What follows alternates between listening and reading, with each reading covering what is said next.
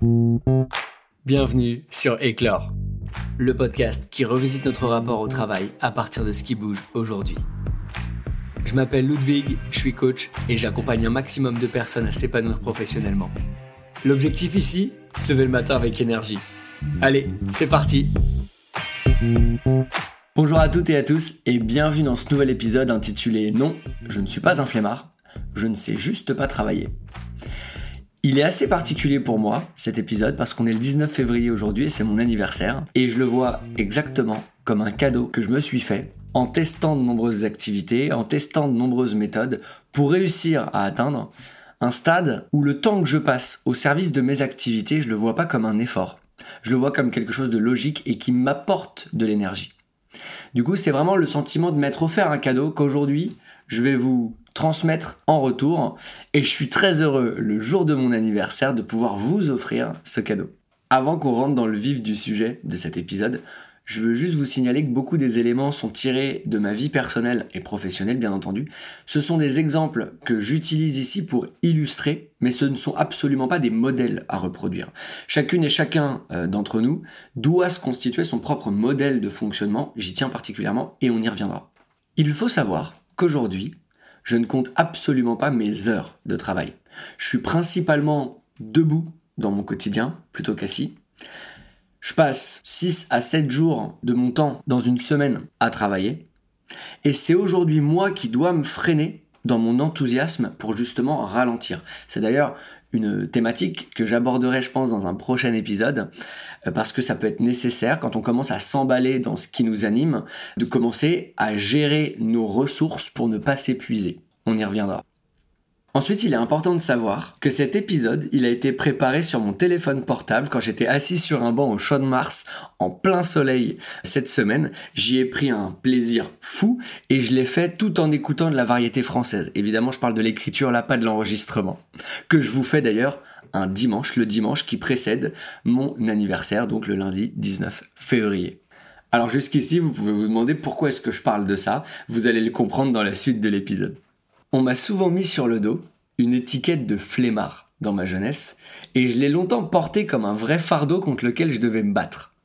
Quand j'étais à l'école déjà, ça commençait très petit, euh, le fait d'être 7 heures par jour à écouter des profs super sérieux nous parler de sujets qui, à cet âge-là, ne nous intéressent pas particulièrement, puis après devoir rentrer à la maison pour se remettre à un bureau assis pour travailler ces mêmes sujets dans un contexte pas forcément rigolo non plus, c'était absolument pas ce dont j'avais envie petit. Sauf que ce système éducatif et scolaire, eh ben, il m'a poursuivi du primaire au collège, au lycée, à l'université, puis après en école. Et du coup, je me suis souvent senti bah, pas très adapté et pas vraiment propice à fournir des efforts qu'on attendait de moi. En prime, dans ma sphère privée, dans ma sphère éducative, ma mère qui a eu un impact prédominant dans mon éducation, pour elle, la valeur travail-effort, elle est fondamentale dans une réussite. Et pour elle, on travaille à des heures établies, à un bureau. Et pour couronner le tout, sa hantise pour moi, qu'elle m'a souvent répété, c'était que je devienne et que je tombe dans la fainéantise. Après l'école, eh ben, il y a eu mes premières expériences de travail. Et pour mes premiers managers, le hustle, le fait de lutter, de souffrir, de fournir des efforts, d'être dans la combativité dans son travail, eh ben, c'était des fondamentaux dans une réussite professionnelle. Je vous donne un exemple. Quand je bossais chez Page en recrutement, ma boss de l'époque, elle va sûrement se reconnaître dans cet épisode et je lui fais une énorme dédicace parce que je la porte très sincèrement dans mon cœur et elle sait ce que je pense d'elle. Elle m'a dit un jour, parce que je faisais face à des difficultés dans l'assimilation des process euh, commerciaux de la boîte, Ludwig, tu travailles pas assez. elle m'a marqué cette phrase dans la continuité du coup de ce que je vous ai euh, décrit juste avant. Sauf qu'à l'époque, je passais entre 10 à 12 heures par jour au cabinet et j'avais 25 ans. Tout ça pour dire que j'ai énormément traîné avec moi, porté sur mes épaules, cette sensation de ne pas faire assez, tout en n'arrivant pas à produire, à exprimer mon potentiel en y prenant du plaisir. Je sentais que j'avais quelque chose en moi, mais que j'arrivais absolument pas à l'exprimer et à l'exploiter. Et quand je vous dis que j'ai beaucoup traîné cette sensation, bah finalement, c'est 80% de ma vie d'adulte et une grande majorité de ma vie d'adolescent et d'enfant encore avant. Mais grâce à mon expérience personnelle, grâce à mes formations, à mes accompagnements, aux thérapies que j'ai pu suivre et que je suis encore, j'ai pris conscience qu'en fait je savais tout simplement pas travailler. Que je ne savais pas travailler en fonction de moi, en fonction de mon système, de mes besoins, aussi bien physiques que psychologiques. Et j'ai la croyance aujourd'hui qu'il est nécessaire d'adapter sa façon de travailler à sa singularité. Pour non seulement apprécier et ressentir du kiff dans ce qu'on fait, mais aussi être capable de produire et délivrer une performance. Donc maintenant, je vais vous parler un petit peu de moi, encore une fois à titre d'exemple et non pas de modèle. En fait, moi, j'ai besoin d'être en mouvement. J'ai besoin d'être debout. J'ai physiquement beaucoup d'énergie à dépenser au fur et à mesure d'une journée. Donc si vous me forcez à devoir rester assis la majeure partie d'une journée et surtout à un endroit fixe, mais ben, en fait je vais être en souffrance. Autre élément important que j'ai compris très tard, j'ai besoin de me sentir libre. Et dans cette liberté, j'ai même envie de dire, j'ai besoin de me sentir léger. Dans le sens d'une absence de cadre ou de contrainte qui pourrait venir poser sur mes épaules une forme de pression à devoir délivrer un certain résultat. Ou alors ça pourrait être une pression aussi au niveau relationnel, dans la présence que peut fournir une forme de management un peu trop présent. Ce qui d'ailleurs, c'est pas un hasard si aujourd'hui je suis entrepreneur, même si j'ai évidemment une attente de la part de mes clients, des contraintes et un cadre, je l'ai finalement choisi. Autre élément dont j'ai énormément besoin, c'est d'être avec les autres. D'être entouré d'autres personnes. Sans forcément avoir besoin d'être en contact avec eux, mais le fait d'être seul, c'est quelque chose qui m'angoisse de manière naturelle. Et du coup, si je me retrouve à devoir travailler à un bureau fixe, seul dans mon coin, mais là, c'est le pire qu'on puisse faire pour moi. Alors que si je suis entouré d'autres personnes, déjà c'est quelque chose qui va me rassurer. Encore mieux si ces personnes, je peux être en contact avec elles et me sentir libre de les solliciter ou non. Ça, c'est quelque chose du coup, du coup pardon, que je vais avoir énormément besoin dans mon travail. Autre élément indispensable, autre ingrédient indispensable à, mon travail, eh ben en fait j'ai besoin de jeu. Euh, j'ai besoin d'être dans un cadre un peu ludique, un peu rigolo, un peu fun. En fait, j'ai besoin de ressentir de la joie dans l'exercice de mes différentes activités. Et plus je vais ressentir la tâche comme sérieuse ou un peu ennuyante, et plus je vais avoir besoin d'y ajouter quelque chose d'agréable ou de ludique. Donc ces différents ingrédients, si j'arrive à les réunir au service d'une activité que je suis en train de réaliser, eh ben ils vont me permettre de fournir une grande quantité d'énergie tout en étant concentré et sans être en train de compter les heures. Ce qui va normalement me permettre de développer un engagement important au service de cette activité et du coup d'obtenir un résultat. Donc petit focus compétence, petit focus aussi conséquence de cette notion de plaisir, l'engagement, la capacité d'un individu à fournir de l'énergie et de la concentration au service d'une activité qui lui permet donc d'obtenir un résultat. J'ai donc aujourd'hui la chance de pouvoir dire que je suis engagé à un très haut niveau dans la plupart des activités et des missions que je mène au quotidien. Mais alors attention, je suis pas une machine non plus, et en fonction du contexte, ce niveau d'engagement que je vais réussir à fournir dans mon travail, il fluctue bien évidemment. Autre élément que j'ai réalisé dans mon expérience personnelle, mais aussi dans les différents accompagnements que j'ai menés, c'est que les ingrédients nécessaires à mettre en œuvre pour avoir un haut niveau d'engagement, eh ben, ils vont dépendre des tâches à accomplir et des compétences qui vont être nécessaires à la réalisation de ces tâches. Je vais vous donner deux exemples de mon activité. Premièrement, l'administratif. Toutes les tâches administratives liées à mon activité, dont je suis clairement pas fan de prime abord, qui nécessitent comme compétence de l'organisation et de la rigueur, eh ben, je vais aller dans un café à côté de chez moi ou chez un ami en coworking sur des temps assez tranquilles dans une journée, sur des temps où je vais avoir une longue plage horaire devant moi, et du coup je vais pas ressentir une forme de contrainte horaire à devoir fournir un résultat, un volume assez important dans un court laps de temps. Et du coup là, bah, vous l'avez peut-être euh, relevé, mais je retrouve un contexte agréable, où il y a un aspect assez jovial, que ce soit le café à côté de chez moi qui est très très sympathique, les serveurs sont super cool, ou alors le coworking avec un ami, à chaque fois ça se passe dans un cadre super sympa. Je retrouve de la liberté, de mes, de mes mouvements, de faire un peu ce que je veux et comme je le veux. Je me suis déplacé, donc je me suis mis en, mouvement. Je vais retrouver des gens autour de moi, Et je me sens évidemment libre d'être là ou de pas être là puisque c'est moi qui l'ai choisi. Deuxième exemple, l'écriture d'un podcast.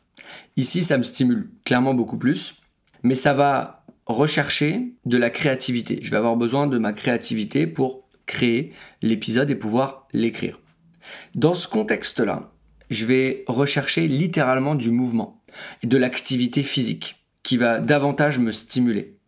Je vais rechercher également à être stimulé par un contenu. Ça peut être une lecture, un podcast ou de la musique euh, qui va me permettre justement de mettre un peu en activité et en, et en mouvement les différentes zones de mon cerveau qui vont stimuler cette, cette compétence, cette créativité en l'occurrence. Du coup, si je cumule un peu les deux, pour imaginer, penser et créer la partie écriture de mon podcast, eh ben, je vais avoir besoin de me déplacer, de me balader ou d'être à la salle de sport, en même temps que je vais écouter de la musique ou que je vais écouter un autre podcast qui va venir me stimuler. Et c'est là que les idées vont émerger de mon esprit. Je vais donc adapter après mon environnement pour pouvoir écrire à ces moments-là, couper la lecture ou couper l'écoute du podcast que j'étais en train de, de suivre pour tout de suite basculer sur la création. Dans ces deux situations, j'ai identifié mes besoins, puis après j'ai trouvé des moyens assez simples et concrets de m'adapter en fonction et d'adapter mon environnement extérieur, ma gestion du temps ou les outils que je vais utiliser, mes méthodes de travail pour aller dans le sens de ce dont j'ai besoin pour réaliser mes tâches. Pour aller un peu plus loin sur ce besoin d'adaptation de notre environnement de travail à nos besoins, faut se rappeler qu'on vient d'un héritage culturel assez fort notamment dans l'expérience dès le très jeune âge euh, du système scolaire français, qui nous fait croire que le travail, il n'y a qu'une seule manière de l'effectuer. Et je pense, je crois même, qu'il faut absolument se dégager de cette notion pour pouvoir construire une méthode, des méthodes de travail qui nous correspondent individuellement. Les deux clés à retenir de cet épisode sont donc 1. Identifier, 2. Adapter. 1. Identifier. Identifier ses besoins, identifier son propre fonctionnement. Repartir de soi pour diriger ces notions vers l'extérieur, vers nos missions, vers nos tâches. Ça peut s'appliquer de manière générale, et puis ça peut s'appliquer après au cas par cas, en fonction des missions que vous devez accomplir, et par rapport aux compétences que vous devez utiliser. Et ensuite, 2. Adapter l'environnement. Adapter les méthodes et les outils que vous utilisez dans votre travail, dans la réalisation de ces tâches pour venir satisfaire les besoins identifiés. Et là, on peut clairement utiliser une large palette de créativité et ça va vraiment dépendre de ce que vous avez pu identifier et dépendre de votre singularité. C'est donc en appliquant cette méthode que le travail ne devient plus une contrainte mais un plaisir. Et surtout, on est beaucoup plus productif, efficace et performant dans ce qu'on fait. Et pour en revenir à l'introduction du podcast, vous me direz vraiment ce que vous en avez pensé parce que moi j'ai pris un vrai kiff à l'écrire en plein soleil au champ de Mars à écouter du Serge Reggiani. Pour introduire l'exercice de cette semaine, je voudrais démarrer par un point essentiel. Il n'y a pas une méthode à suivre. Il y a une, voire plusieurs méthodes qui vous correspondent. C'est super important de le dire, surtout aujourd'hui, où on ressent beaucoup d'injonctions à faire quelque chose, il faut faire comme ci, il faut faire comme ça, qu'on peut retrouver sur les réseaux sociaux, dans les figures éducatives qu'on a autour de nous, dans les modèles de management, même avec nos collègues, nos amis, des gens qui pourtant le font avec bienveillance, mais sans forcément le faire exprès, vont essayer de nous imposer maladroitement des méthodes de fonctionnement. Donc on en revient à l'essentiel, construire une ou plusieurs méthodes qui nous correspondent. L'exercice de cette semaine, email, observation, journaling et échange. D'abord, essayez d'identifier vos moments de flow. ces moments d'élan, ces moments d'énergie, vous êtes animé par ce que vous faites, vous comptez pas du tout le temps qui passe, vous êtes très concentré et vous vous sentez performant. L'idée c'est de prendre un peu de recul et d'observer ce qui se passe. Qu'est-ce que vous utilisez comme méthode pour identifier vos besoins qui sont satisfaits? Ça c'est une première chose. La deuxième chose c'est d'identifier les moments qui sont un peu plus compliqués. Les moments où vous allez ressentir de la résistance, des missions que vous allez avoir du mal à accomplir, où il faut vous fournissiez plus d'efforts, plus d'énergie pour vous concentrer, pour pouvoir être dans la production et la réalisation de ce que vous faites. Même chose, mais cette fois-ci dans l'ordre des besoins. De quoi avez-vous besoin qui n'est pas satisfait à ce moment-là? Qu'est-ce qui vous manque? Et ensuite, qu'est-ce que vous pourriez ajuster, mettre en place dans votre environnement pour vous adapter à ses besoins non satisfaits? Et enfin 3, échanger autour de vous, amis, collègues, sur les prises de conscience que vous avez réalisées et interrogez-les également sur leur propre méthode. L'idée ici, c'est de prendre des exemples, de s'inspirer, non pas d'utiliser des modèles encore une fois, et aussi de prendre une forme de perspective, de recul sur les éléments que vous aurez identifiés. J'espère sincèrement que cet épisode vous a plu et qu'il pourra vous être utile. Je vous remercie à nouveau pour votre écoute. Je vous remercie pour vos encouragements et je vous invite encore à ne pas hésiter à me faire des retours parce que ça me permet toujours de faire grandir ce podcast qui vous est destiné autant que, que pour moi. Et enfin, si le contenu de manière générale vous plaît, n'hésitez pas à commenter, partager autour de vous, donner une super note sur la plateforme de podcast que vous utilisez. Sur ce, je vous souhaite une bonne semaine pleine d'énergie et je vous retrouve lundi prochain pour un nouvel épisode d'Éclore.